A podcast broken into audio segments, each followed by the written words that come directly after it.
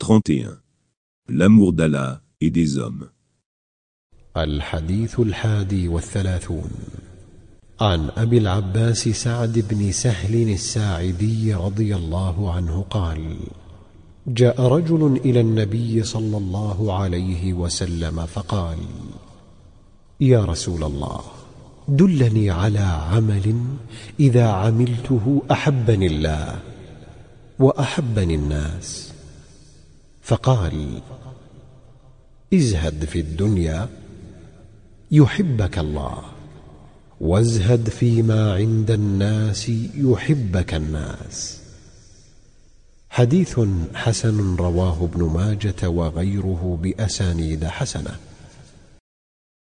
Abu al-Abbasal, Ibn Saad Seidi, relate qu'un homme se rendit auprès du prophète, bénédiction d'Allah et paix sur lui, et lui dit Messager d'Allah, Indique-moi un acte qui me vaudra l'amour d'Allah, et celui des gens. Il répondit, renonce à ce monde, Allah t'aimera, et renonce à ce qui appartient aux gens, ceux-ci t'aimeront. 32. Ne faire de tort à personne.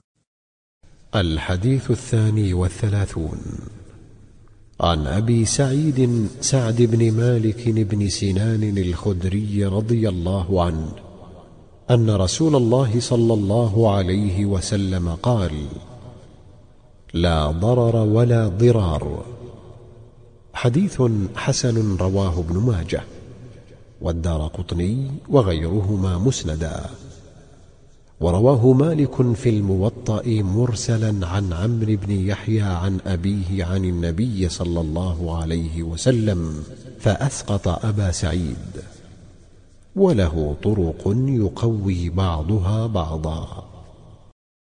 Selon Abu Sayyid Saad, Ibn Sinan al-Koudri, le messager d'Allah, bénédiction d'Allah et paix sur lui, a dit Ne faites de tort à personne, pas même à celui qui vous en a fait. 33. La charge de la preuve. Al-Hadith عن ابن عباس رضي الله عنهما ان رسول الله صلى الله عليه وسلم قال لو يعطى الناس بدعواهم لادعى رجال اموال قوم ودماءهم ولكن البينه على المدعي واليمين على من انكر حديث حسن رواه البيهقي وغيره هكذا وبعضه في الصحيحين D'après Ibn Abbas, le messager d'Allah, bénédiction d'Allah et paix sur lui, a dit si l'on jugeait en faveur des accusateurs sur la seule base de leur déclaration, certains prétendraient avoir des droits sur les biens ou le sang des autres. Mais la charge de la preuve incombe à l'accusateur, et le serment à celui qui nie.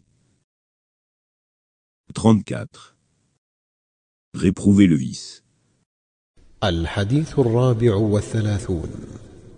عن أبي سعيد الخدري رضي الله عنه قال سمعت رسول الله صلى الله عليه وسلم يقول من رأى منكم منكرا فليغيره بيده فإن لم يستطع فبلسانه فإن لم يستطع فبقلبه وذلك أضعف الإيمان رواه مسلم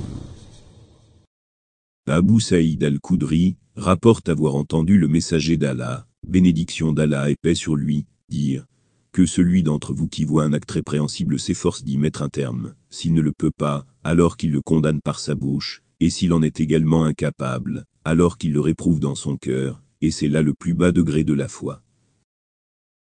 35. La fraternité en islam. al عن أبي هريرة رضي الله عنه قال قال رسول الله صلى الله عليه وسلم لا تحاسدوا ولا تناجشوا ولا تباغضوا ولا تدابروا ولا يبع بعضكم على بيع بعض وكونوا عباد الله إخوانا المسلم أخو المسلم لا يظلمه ولا يخذله ولا يكذبه ولا يحقره التقوى ها هنا ويشير إلى صدره ثلاث مرات بحسب امرئ من الشر أن يحقر أخاه المسلم كل المسلم على المسلم حرام دمه وماله وعرضه رواه مسلم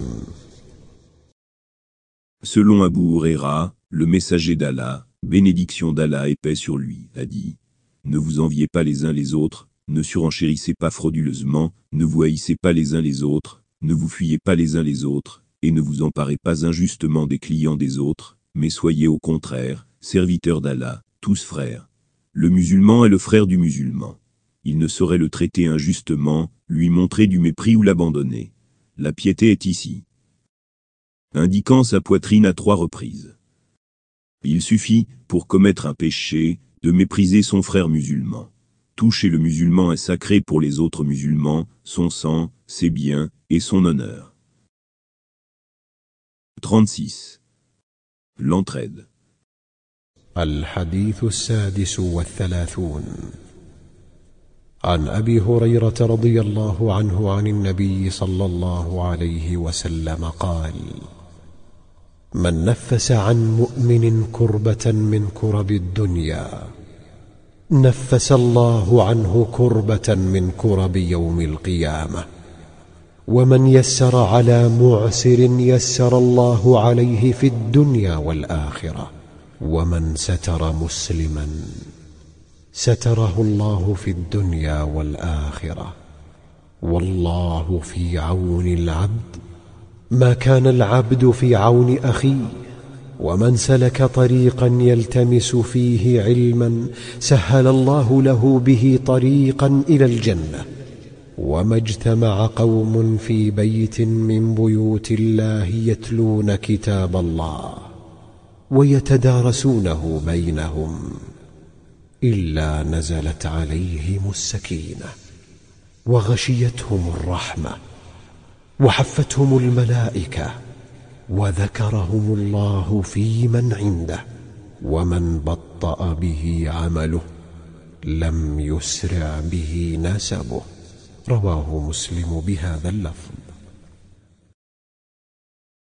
Abu Huraira, le prophète, bénédiction d'Allah et paix sur lui, a dit Celui qui soulage la peine d'un musulman ici-bas, Allah lui soulagera une peine le jour de la résurrection. Celui qui aide une personne endettée, Allah l'aidera ici-bas, et dans l'au-delà. Celui qui couvre les défauts et les péchés d'un musulman, Allah couvrira les siens ici-bas, et dans l'au-delà. Allah soutient son serviteur tant que celui-ci soutient son frère musulman. À celui qui emprunte une voie en quête de savoir, Allah facilitera la voie menant au paradis. Nul groupe de croyants ne se réunissent dans l'une des maisons d'Allah le Très-Haut pour réciter le livre d'Allah et l'étudier ensemble sans que la sérénité ne descend sur eux, que la miséricorde ne les couvre, que les anges ne les entourent, et qu'Allah ne les mentionne aux anges qui sont auprès de lui. Quant à celui que ses manquements auront éloigné de son salut, il ne pourra s'en rapprocher par son lignage. 37. La récompense de la bonne action est décuplée.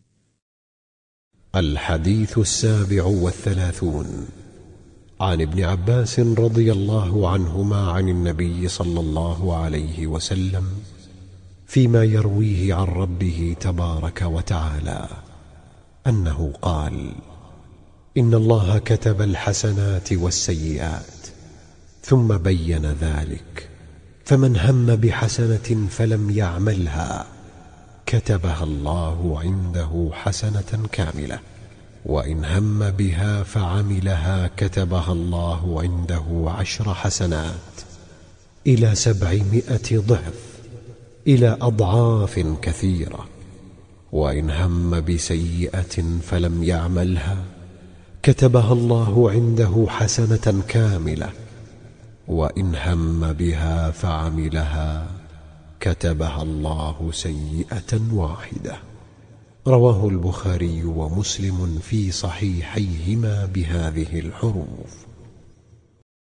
Ibn Abbas rapporte ces paroles, que le messager d'Allah, bénédiction d'Allah et paix sur lui, rapporte lui-même de son Seigneur, béni soit-il. Allah le Très-Haut inscrit les bonnes et les mauvaises actions. Puis il expliqua. À celui qui a l'intention d'accomplir une bonne action, mais en étant péché, Allah, béni et exalté soit-il, la lui inscrit auprès de lui, comme une bonne action à part entière. S'il l'accomplit, Allah la lui inscrit auprès de lui, comme dix bonnes actions, et jusqu'à sept cents bonnes œuvres, et bien plus encore. S'il décide de commettre une mauvaise action, mais y renonce finalement, Allah le Très-Haut, la lui inscrit auprès de lui, comme une bonne action à part entière. Et s'il la commet, Allah la lui inscrit comme une seule mauvaise action. 38.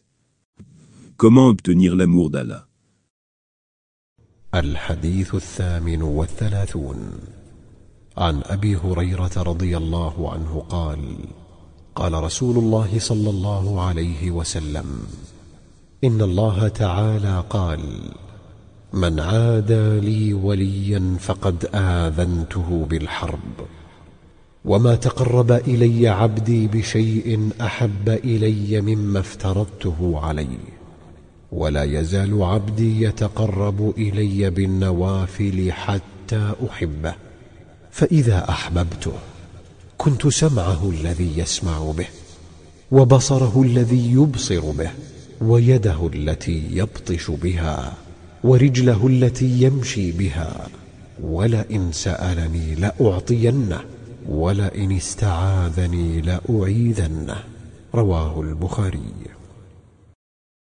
D'après Abou Huraira, le messager d'Allah, bénédiction d'Allah et paix sur lui, a dit. Allah le Très-Haut dit. Je déclare la guerre à celui qui se fait l'ennemi de l'un de mes pieux serviteurs.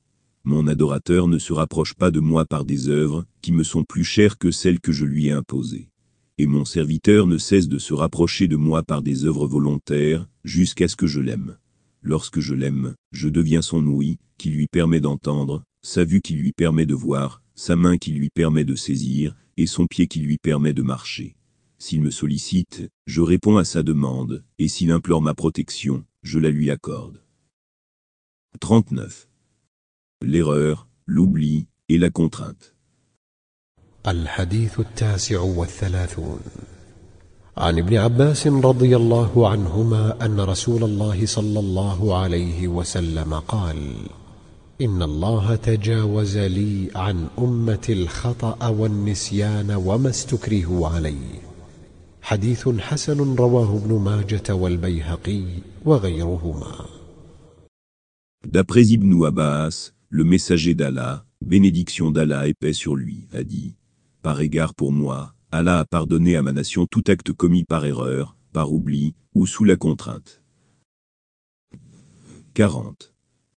être dans ce monde comme un voyageur.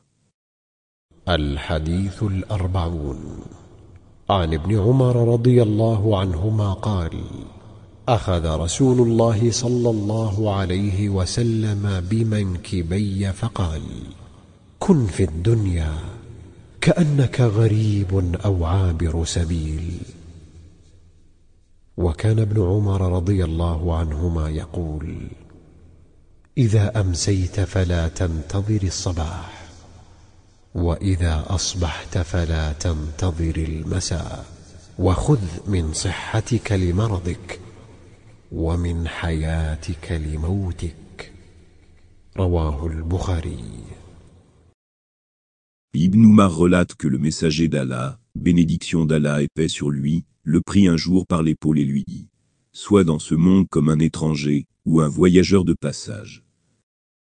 Par ailleurs, Ibn Umar disait Lorsque le soir arrive, n'attends pas d'être au matin, et le matin n'attend pas d'être au soir.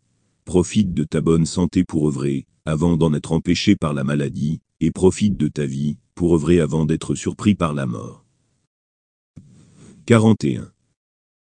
Le vrai croyant.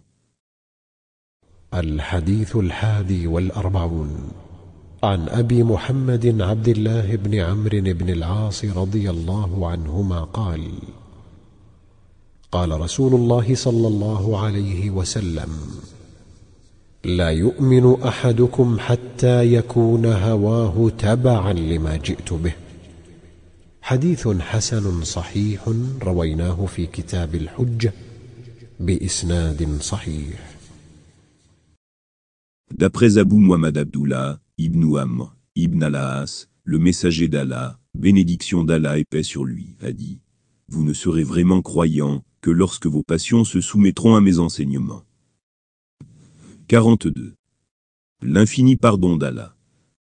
Al-Hadith والأربعون عن أنس بن مالك رضي الله anhu قال سمعت رسول الله صلى الله عليه وسلم يقول قال الله تعالى يا ابن آدم إنك ما دعوتني ورجوتني غفرت لك على ما كان منك ولا أبالي يا ابن آدم لو بلغت ذنوبك عنان السماء ثم استغفرتني غفرت لك يا ابن آدم إنك لو أتيتني بقراب الأرض خطايا ثم لقيتني لا تشرك بي شيئا لأتيتك بقرابها مغفرة رواه الترمذي وقال حديث حسن صحيح Anas rapporte avoir entendu le messager d'Allah, bénédiction d'Allah et paix sur lui, dire Allah le Très-Haut dit, Fils d'Adam, Tant que tu m'imploreras en espérant mon pardon, je te pardonnerai, peu m'importe tes péchés. Fils d'Adam, peu m'importe, si tes péchés atteignent le ciel, je te pardonnerai, pour peu que tu implores mon pardon. Fils d'Adam, si tu me rencontrais avec le contenu de la terre comme péché, mais sans rien m'associer, je t'accueillerai avec le contenu de la terre en pardon.